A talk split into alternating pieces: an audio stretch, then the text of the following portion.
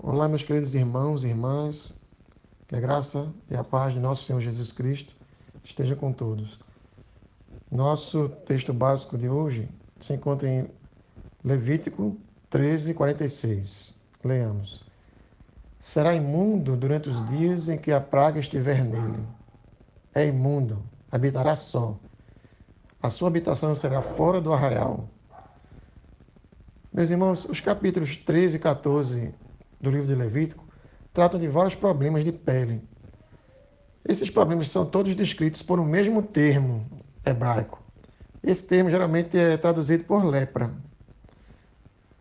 Mas, na verdade, é, a tradução seria melhor doença de pele. Isso quer dizer que, às vezes, quando vemos em algum texto, principalmente no Antigo Testamento, a palavra lepra, pode se tratar de algum outro tipo de doença de pele. Nesses capítulos de Levítico, nós podemos encontrar não só orientações espirituais, mas muitas orientações sanitárias para o povo de Deus, orientações relativas à saúde. Por exemplo, quando alguém ficava doente, essa pessoa era inspecionada pelo sacerdote no tabernáculo. Se o sacerdote verificasse que essa doença era contagiosa, o doente deveria ficar em isolamento por um tempo, que talvez poderia ser um dia, uma semana ou até mais tempo. Ou seja, há cerca de 3.400 anos já havia essa preocupação com o isolamento de pessoas com doenças contagiosas. A gente sabe que outras nações da antiguidade também é, fizeram bastante progresso em diversas áreas da ciência. Mas aqui, meus amados, o que vemos aqui, vemos Deus orientando seu povo, especialmente por meio de Moisés, a tomar importantes medidas relacionadas à saúde. Esse termo quarentena, que nós temos tanto vivenciado, ele só veio a ser conhecido no século XVIII, depois que cientistas como Louis Pasteur que descobriu que as doenças eram originadas por micro-organismos e muitas dessas doenças eram contagiosas.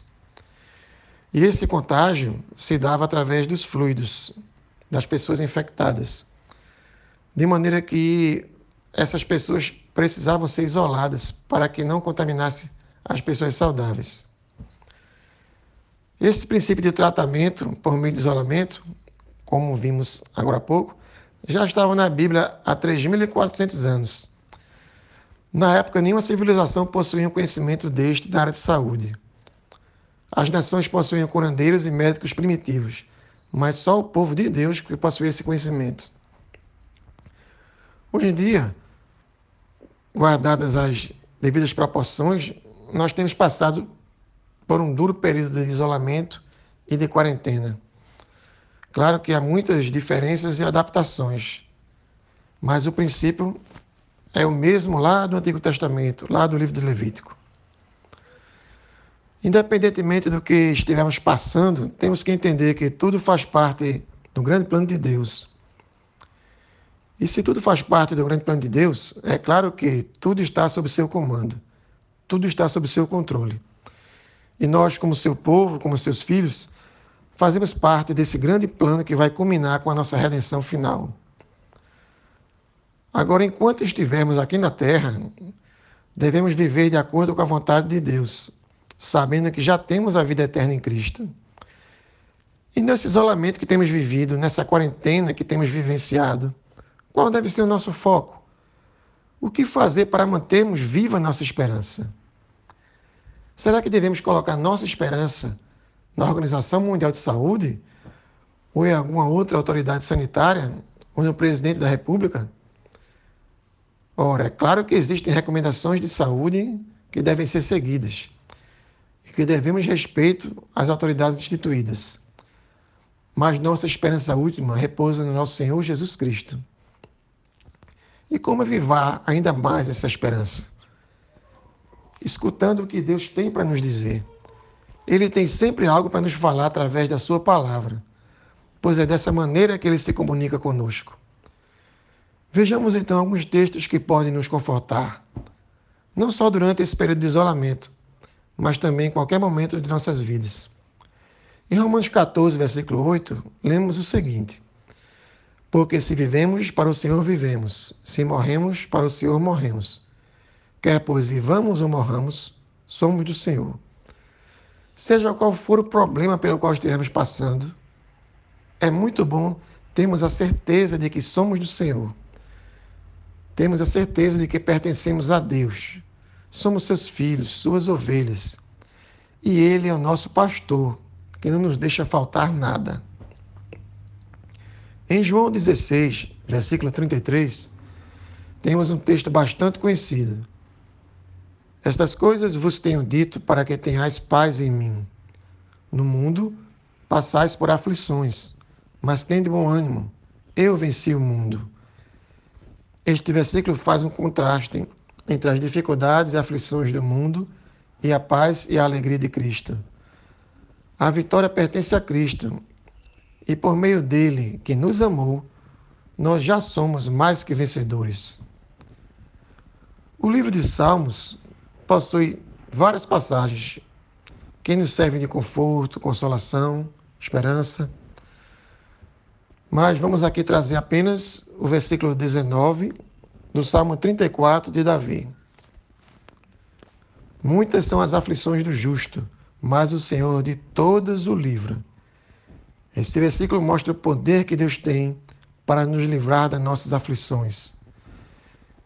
Interessante é que encontramos no versículo 4 deste mesmo capítulo 34 o seguinte: Busquei o Senhor e ele me acolheu, livrou-me de todos os meus temores. Nesse versículo, vimos a necessidade que temos de buscar a Deus, de peticionar a Deus em oração. Através disso, Ele pode atender o nosso clamor. A Bíblia, que é a forma pela qual Deus se comunica conosco, ela própria também nos revela como nós devemos nos comunicar com Ele, ou seja, por meio da oração.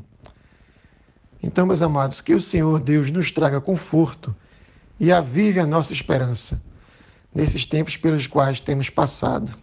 Amém. Oremos. Santo e maravilhoso Deus, te pedimos que tu possas guardar em nossa mente e coração, Pai amado, esta mensagem, Pai amado, que acabamos de ler, que acabamos de discorrer. Coloca ela nos nossos corações, Senhor Deus, que possamos aplicar em nossas vidas. Tem misericórdia de cada um, Senhor Deus, que está passando por essa quarentena, por esse período de isolamento. Que nós, Senhor Deus, sempre tenhamos em mente que podemos recorrer à Tua palavra, Senhor Deus,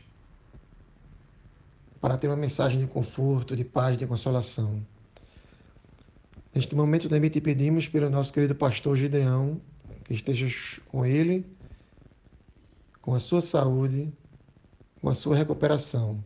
Que em breve, Senhor Deus, todos nós possamos nos reunir novamente na nossa amada igreja de Tigipió. No nome santo de Jesus Cristo é que nós te oramos. Amém, Senhor.